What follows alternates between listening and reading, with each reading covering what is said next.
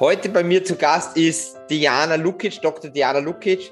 Sie hat äh, ihr Zahnmedizinstudium an der Universität in Zürich 2016 abgeschlossen und um ihren Horizont zu erweitern und mehr Berufserfahrung zu sammeln, arbeitete sie von 2018 bis 2021 als Zahnärztin in Schweden.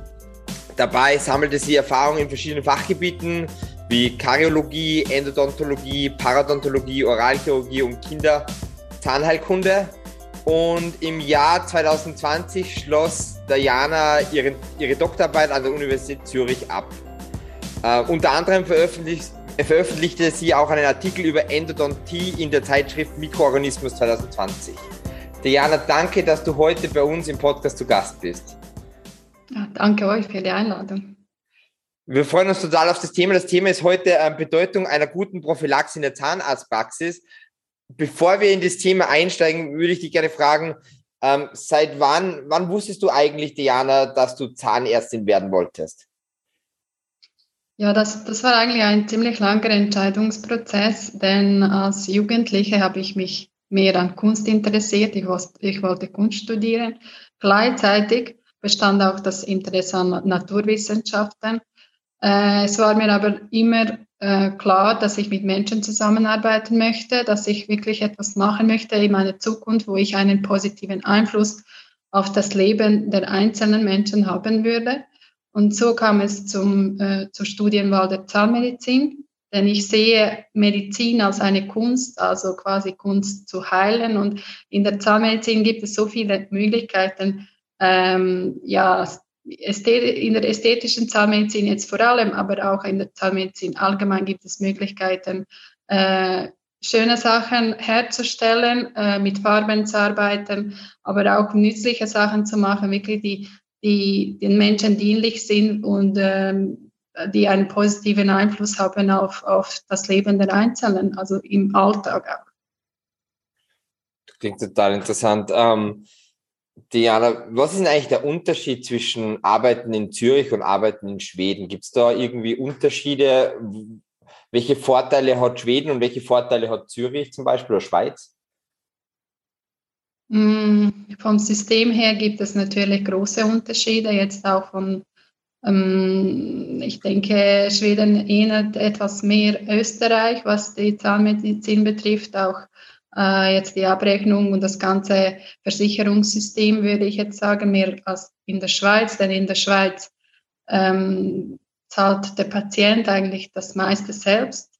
In Schweden wird das meiste äh, von der äh, Versicherung übernommen. Mhm. Äh, das ist ein Unterschied, aber es gibt auch natürlich Unterschiede in der Methode, wie man, wie man arbeitet. Und gerade diese Erfahrung hat mir gezeigt, ähm, dass man nicht an seinen Methoden immer festhalten soll, dass, dass man ähm, Dinge nicht als absolut sehen kann. Denn sobald man in einem äh, schaut, wie man, wie die Zahnärzte in einem anderen Land arbeiten, sieht man, aha, sie arbeiten zwar, sie haben andere Methoden, führen, was oft zum gleichen Ergebnis führt, aber wenn man gewinnt ein bisschen an dieser Weitsicht und an Flexibilität zu sehen, ja, nicht nur das, was wir machen, ist das Richtige, es gibt Länder, die, die es anders machen, aber es ist auch nicht falsch, wie sie es machen. Also es ist schön, also dieser äh, Austausch hat mir sehr gut gefallen.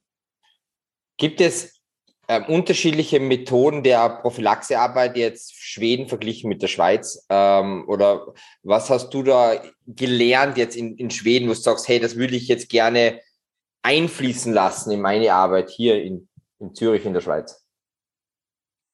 Ja, die, die Methoden, was die Prophylaxe betrifft, sind relativ ähnlich. Ähm, ja, würde ich sagen jetzt. Also in Schweden gibt es einen großen Fokus auf die Prophylaxe natürlich. Schweden ist dafür bekannt, dass die, dass die Zahnmedizin gut ist, dass schon seit Jahren wirklich äh, auf Prophylaxe, das Prophylaxe-Denken da ist.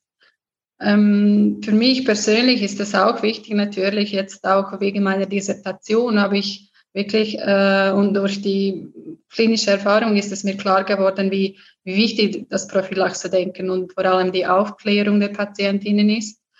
Ähm, ich habe auch erlebt, nicht alle Kolleginnen sehen das so oder man, es, ist, es passiert vielleicht nicht bewusst, aber man, man verliert ein bisschen die Prophylaxe aus dem. Aus den Augen, weil man vielleicht bestimmte Sachen delegiert. Also in der Regel delegiert man ganz vieles an Dentalhygieniker und Prophylaxeassistentinnen in der Schweiz wie in Schweden auch. Und dann die, die Zahnärzte ähm, fokussieren sich natürlich auf Rekonstruktionen und, und größere Arbeiten. Und äh, es, es gibt da ein kleines Risiko, dass man einfach ähm, etwas plant oder vielleicht sogar ausführt, eine gewisse Behandlung bei, bei Patienten mit, mit suboptimaler Mundhygiene. Und das, das führt dann halt zu schlechterer Prognose oder zu Komplikationen der, der Arbeit. Wo siehst du da aus deiner Sicht, ähm, sage mal, sage mal, Optimierungsbedarf von Zahnarztpraxen jetzt im Thema Prophylaxe? Weil du hast ja gesagt, ähm, es wird sehr schnell outgesourced. Ähm, Grund kann es auch sein, natürlich, dass es halt einfach auch nicht so profitabel ist. Und wie siehst du das eigentlich ähm, wie, aus, aus wirtschaftlicher Sicht? Ähm, Prophylaxearbeit kostet halt Zeit und Ressourcen und ist wahrscheinlich nicht so profitabel als rekonstruktive Arbeiten. Ja, genau, das, das kann ich mir gut vorstellen. Und Zeit und Ressourcen wollen ja auch gemanagt werden, vor allem wenn man selbstständig tätig ist. Und äh, andere Arbeiten bringen also sicherlich mehr Geld. Es ist aber nicht ein Entweder-Oder. Ich sehe eigentlich Prophylaxe als die Grundlage. Ähm, das ist kein Luxus, überhaupt nicht, sondern es gehört eigentlich zum zahnärztlichen Beruf dazu, denn man ist schließlich Zahnarzt, respektive Zahnärztin und das darf man halt nicht aus den Augen verlieren, also dieses ärztliche Denken. Mhm. Ähm, ja, ich denke, es ist, ja, es ist einfach wichtig, dass man, dass man sich vor Augen, also dass man sich bewusst ist, äh, eine gute Prophylaxe für, macht es uns einfacher, zu arbeiten mit Patienten. Zum Beispiel jetzt, machen, wenn wir Rekonstruktionen machen, dann blutet es zum Beispiel weniger. Äh, es ist eine saubere Situation im Mund. Äh, aber auch längerfristig führt es zu besseren Resultaten und auch längerfristig zu zufriedeneren Patienten, die vielleicht auch neue Patienten bringen. Das heißt, eben, es ist kein Entweder-Oder. Das, das klingt, das, hast du super gesagt, ja. Es ist kein Entweder-Oder. Aber wenn man hat ja noch die dritte Komponente, den Patienten selber. Und ähm, wie, wie, kann, wie bringst du Patienten, sage ich mal, wie motivierst du Patienten dazu, dass sie regelmäßig, sage ich mal, erscheinen, um halt einfach ähm, ähm, Mundhygiene zu machen und auch Prophylaxe arbeiten? Wie motivierst du die Patienten? Weil, wenn, wenn ich mich selber anschaue, ähm, solange ich das Gefühl habe, alles ist in Ordnung, lasse ich es oft gerne schleifen. Und ähm, ähm, aber wie gehst du davor? Hast du da ein Konzept oder wie, wie, wie hast du vor, die, äh, diese Patienten an der Stange zu halten? Oder dass sie, weil ja gerade in der Schweiz zum Beispiel, da müssen sie ja wirklich jede, jede, jede Arbeit selber zahlen. Und, und ja. Äh, gibt es da, hast du da irgendwie eine Möglichkeit, wo du sagst, hey, es ist doch kein Entweder oder, es gibt andere Wege, Patienten zu motivieren? Also erst einmal ist es so, dass ja, wenn Patientinnen sozusagen, viele sagen, ich spüre nichts oder die, ach, ja, jetzt haben sie ein Loch gefunden, ich habe vorher gar nichts gespürt äh, zum Beispiel oder äh, wie du gesagt hast, ich habe keine Probleme, wieso soll ich regelmäßig zum Zahnarzt oder zur Dentalhygienikerin? Ähm, es ist so, also viele, viele Erkrankungen sind ähm, symptomlos, also man spürt quasi nichts. Erst wenn die Erkrankung fortgeschritten ist, dann spürt man es, aber dann ist das vielleicht manchmal auch zu spät. Ähm, ich denke, dass das Wichtigste ist eigentlich die, eine gute Kommunikation mit Patienten zu, zu, haben und auch die Aufklärung und äh, so auf Augenhöhe, dass man, dass wir heutzutage möchten ja Behandlungen durchführen, die, die wirklich mit Patientinnen und Patienten im Team äh, sozusagen, dass man im Team arbeitet und nicht äh, von oben herab, nicht über den Kopf hinweg äh, entscheidet. Und damit das überhaupt möglich ist, muss man zuerst die Patientin aufklären, was ist das, was, was sie haben. Zum Beispiel jetzt, ich denke jetzt mehr an das Thema Parodontitis zum Beispiel, also Zahnärztinnen und Zahnärzte haben begriffen inzwischen, es ist sehr, sehr wichtig am Anfang zu er erklären, was, was äh, das die Problematik ist damit äh, überhaupt eine Behandlung möglich ist. Denn Patienten haben oft gar keine Beschwerden. Und ich würde es mir wünschen, dass das auch äh, allgemein ein bisschen mehr so verinnerlicht wird, dass, dass wir sagen, ja auch andere Patientinnen, die zum Beispiel oft Karies haben könnten, eigentlich ähm, besser informiert werden, damit sie wissen, dass sie da Risiken sind und dass sie dann auch verstehen, warum sie vielleicht häufiger zu einer Kontrolle kommen sollen. Die Mission von Circom Medical, unsere Mission ist es, Zahnärzte und Patienten mit optimalen Zahnersatzlösungen in Kontakt zu bringen, die Wohlbefinden, natürliche Ästhetik und Langlebigkeit gewährleisten. Wie siehst du da die, die Digitalisierung? Ähm, wie siehst du da die Möglichkeit, ähm, Patienten zu begleiten über andere Wege? Nicht jetzt direkt in der Praxis, weil äh, man, ähm, das Problem fängt ja eigentlich zu Hause an bei den Patienten. Und ähm, wie, gibt es da Möglichkeiten oder wie siehst du da die Digitalisierung? Wie kann uns die Digitalisierung da helfen? Ja, da, da würde ich die Gelegenheit eigentlich ergreifen, um selber über, äh, über eigene Sache zu reden, sozusagen. Ich, ich möchte ein Projekt starten zu diesem Thema in der Schweiz. Und zwar, es würde genau darum gehen, ein bisschen äh, die Patientinnen und Patienten ein bisschen besser zu informieren zu ihren Erkrankungen, einfach die die, äh, eine Plattform zu erschaffen, also Online-Plattform, wo sie mm, mehr Informationen dazu, zu bestimmten Erkrankungsbildern zum Beispiel holen können, aber auch die Möglichkeit, dass sie, dass sie direkt mit einer Fachperson reden können. Das, das wäre so meine Idee. Ähm, ja, das, das ist so, aber ich, ich verstehe, es ist, es ist natürlich, abgesehen jetzt davon, äh, wir können das nicht kontrollieren. Wir können nicht mit äh, Patienten nach Hause gehen und schauen, dass sie, dass sie ihre Zähne reinigen. Darum ist die richtige Kommunikation und äh, Motivation immer wichtig. Jetzt zu meinem Projekt zurückkommend würde ich äh, einfach sagen, ich habe eine Crowdfunding-Kampagne gestartet und um diese Plattform zu schaffen. Darum würde ich, und dies bis Ende April läuft sie noch. Darum, falls das Interesse da ist, äh, kann man gerne die, das auf Crowdify.net äh, anschauen. Vielleicht möchte man Sponsor werden oder vielleicht möchte man auch Partner werden. Das, das wäre Was ist das Ziel dieser, diese, diese, dieses Projekt ähm, Crowdify? Wir werden auch den Link in, unserer, in unseren Artikel ähm, ähm, reinnehmen. Ähm, aber äh, was ist denn das Ziel genau von diesem Projekt oder was kann man sich denn da erwarten zum Beispiel? Also ist, ist es jetzt ein, ähm, ein, als, äh, sag ich mal, eine inhaltliche Plattform, die, die, die informiert oder ist es eine Begleitung oder was kann ich mir da genau vorstellen äh, ähm, von diesem Projekt? Es ist eigentlich beides. Also es ist äh, das Ziel ist, wie gesagt, das Bewusstsein ein bisschen zu schärfen dazu, da, dafür, welche Erkrankungen es gibt und vor allem, dass, dass die meisten Erkrankungen, die im, im der Zähne sind, eigentlich vermeidbar. Und das wissen viele Patienten nicht. Also das ist wirklich einen, also natürlich, man weiß es so, Zucker zum Beispiel, viel Süßigkeiten kann man äh, Karies bekommen. Aber wie genau und wie, was man tun kann, um das zu verhindern, das wissen viele nicht. Und das sind eigentlich ganz, ganz einfache Sachen, die, die man, äh, also ganz einfache Informationen. Und das, das liegt mir am Herzen, das eigentlich aufzuklären einerseits. Und andererseits ist es so, dass dass es gibt bestimmte Situationen, wo, man, wo etwas passiert oder wo man unsicher ist und dann würde man vielleicht gerne mit jemandem darüber reden, aber mhm. man ruft vielleicht die, die Zahnarztpraxis an und dann geht es mm, einige Tage, bis man einen Termin bekommt oder es passiert etwas am Wochenende und dann würde man gerne mit jemandem darüber reden können und ich denke, dass das ist, äh, ja, das wäre eigentlich sozusagen wie eine ähm, Ergänzung zu den zu den äh, ansässigen Zahnärzten. Das wäre jetzt äh, nicht irgendwie eine Praxis dahinter, sondern mehr so wirklich eine Online-Beratung.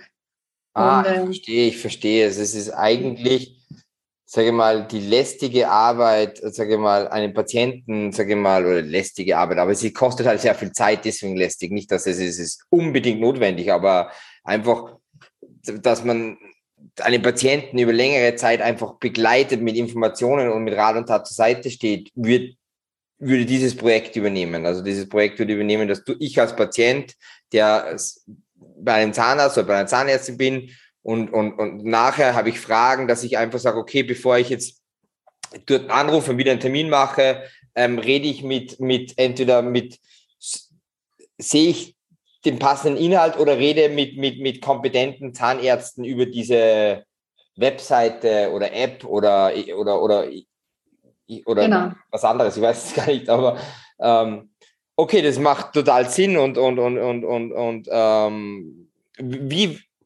nur eine, eine, das ist abgeschweift vom Podcast, aber ähm, sollte es eher eine B2C-Vertrieb ähm, sein, wo sich der Patient die App runterlädt, oder ist es eher eine App, die für den Zahnarzt da liegt und der Zahnarzt geht, äh, ähm, sagt dann zu seinem Patienten, äh, wenn du weitere Begleitung brauchst, lade dir diese App herunter? Oder hast du noch keine Gedanken über das gemacht?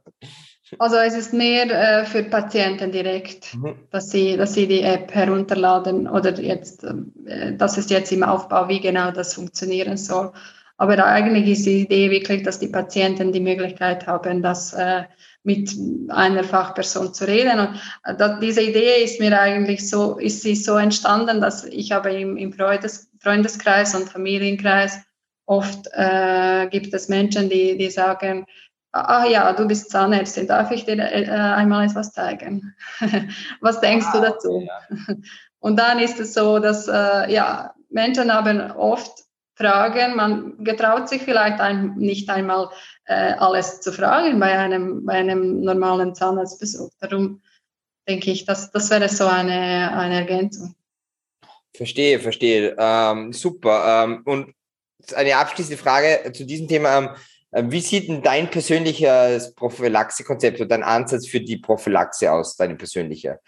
Die würde man ja dann auch ziemlich ähnlich wiederfinden in, in, in dieser App, aber wie sieht sie so grundsätzlich aus?